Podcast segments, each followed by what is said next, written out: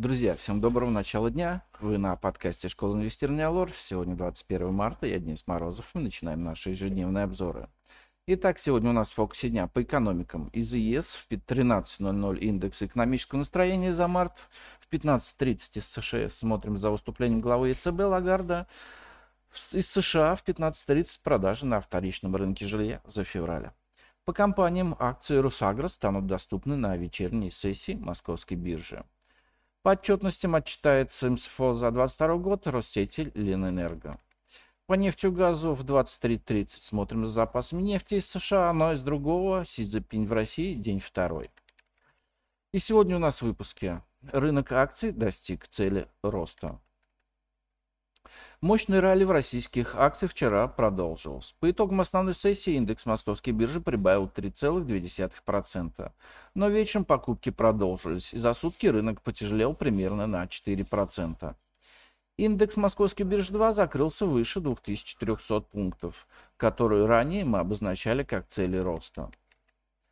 Драйверов подъема было два. Первый – это ожидание, что госкомпании последуют примеру Сбербанка и направят на выплату дивидендов более 50% чистой прибыли.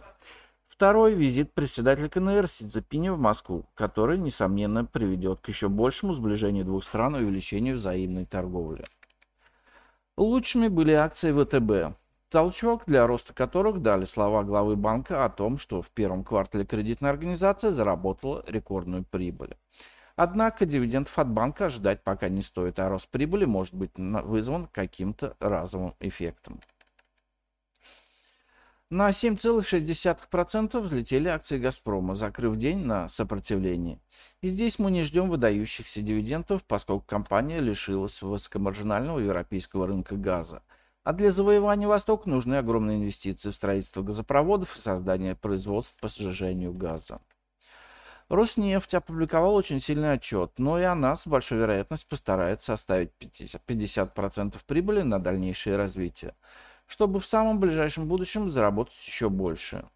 На эту мысль наводит приведенные в пресс-релиз слова главы компании Игоря Сечина. За последние три года налоговые условия деятельности нефтяных компаний ужесточились в 14 раз, что, безусловно, создает риски для реализации нашей производственной программы. Так что по Роснефти пока лучше рассчитывать на около 18 рублей финальных дивидендов.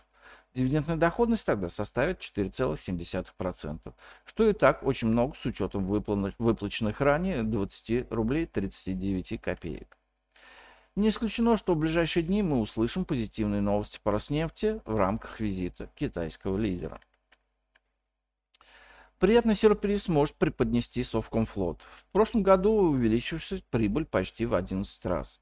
Из расчета, направленных на дивиденды 50% чистой прибыли, сейчас дивидендная доходность акций составляет чуть более 7%. Однако 84% акций компании принадлежит государству, и оно вполне может пойти на распределение гораздо больше половины заработанного. В целом же рынок выглядит сильно перекупленным. По доллару и рублю Рубль вчера сбавил темпы ослабления, отдав доллару всего 0,15%. Российская валюта выглядит перепроданной. Пора бы ей начать тяжелеть и пощупать на прочность отметку 76,5. Ну а на сегодня это все. Спасибо, что слушали нас. Всем хорошего дня, хороших инвестиций. До встречи на нашем подкасте завтра. Пока.